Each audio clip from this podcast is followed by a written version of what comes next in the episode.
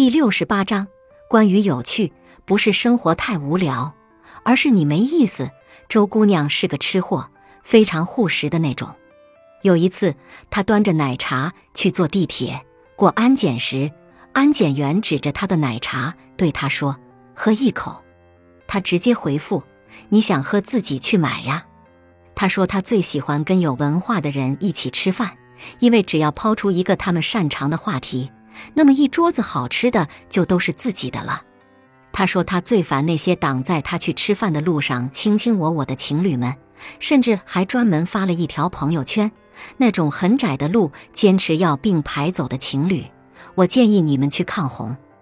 被烦人的同事气得抓狂，到了午饭时间照样是吃嘛嘛香。别人问他：“你不是跟人赌气吗？怎么吃得下去呢？”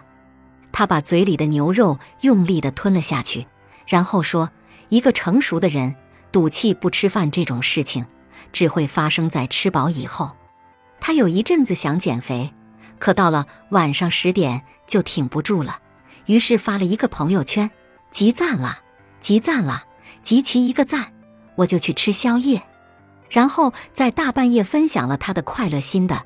心情不好的话，就去吃旋转小火锅或者回转寿司吧。食物已经运动过了，所以是零卡路里。晚上睡不着，他拿出手机搜助眠，一不小心搜出了煮面。于是大半夜起床，去厨房煮了一大碗海鲜面。看见有人在吃减肥餐，他竟然去问人家：减肥餐是饭前吃还是饭后吃？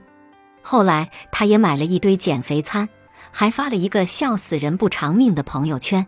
我终于知道大家为什么会选择吃减肥餐了，真的太好吃了！我一顿吃了四份。减肥计划频频受挫，恋爱也是问题频发。前阵子还谈得好好的，突然就跟人分手了。大家问他为什么，他扭扭捏捏了好半天，说出缘由的那一刻。所有人都笑趴下了。他说：“那男的不管做什么都没轻没重的，接个吻跟拔火罐似的。他的脑子里装满了奇奇怪怪的问题，比如为什么猴子要进化成人，搞得现在每个人都要小跑，边跑边在心里急快点快点。如果大家都是猴子，那每天就只用吃饱了趴在树枝上晒晒太阳。”有野心的可以去争个猴王当一下，而我只需找个小公猴陪着就行。真奇怪呀！以前靠捕猎猛犸象、生吃鲜肉才能存活的猿人，怎么就进化成了在食物里发现一根头发就会大发雷霆的现代人类？不太熟的人会觉得他不近人情。他的回应是：“你做我的朋友试试，心窝子我都能给你掏出来。”不了解他的人会觉得他很高冷。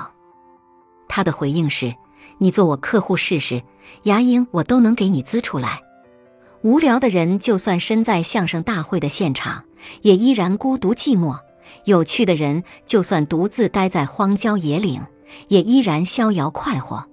有趣的人总能给人带来新鲜和舒服的感觉，就像是在炎炎夏日吃了一口冰镇西瓜。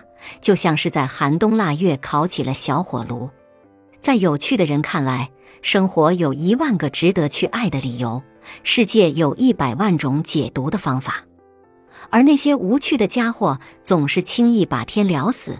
跟他们相处，就像在嚼一块硬邦邦的过期腊肉，他们的脸上就像长着秒针，时刻在提醒着别人，跟这个家伙在一起的时间可真难挨呀。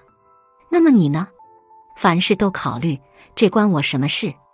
做这件事有什么用？万一做不好怎么办？所以你宁可什么都不做。你甚至将成熟的标签贴在脑门上，然后年纪轻轻就开始嘲笑别人的天真，并为自己不经意间流露出来的幼稚而偷偷脸红。